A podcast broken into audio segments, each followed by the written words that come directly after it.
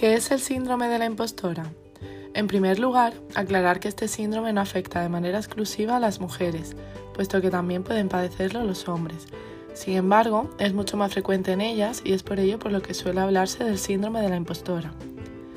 En términos generales, se manifiesta cuando la persona siente que los éxitos que se están consiguiendo en su vida son fruto de la casualidad y el azar, en lugar de ser el resultado de que se está esforzando, que es una profesional o se le da bien hacer lo que hace.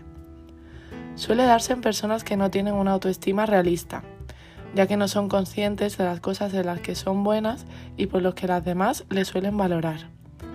A este síndrome le suele acompañar un sentimiento de culpa que va de la mano de los éxitos y los logros, pues la persona cree que no es merecedor de ellos, además de una gran autocrítica constante y muy poca autocompasión.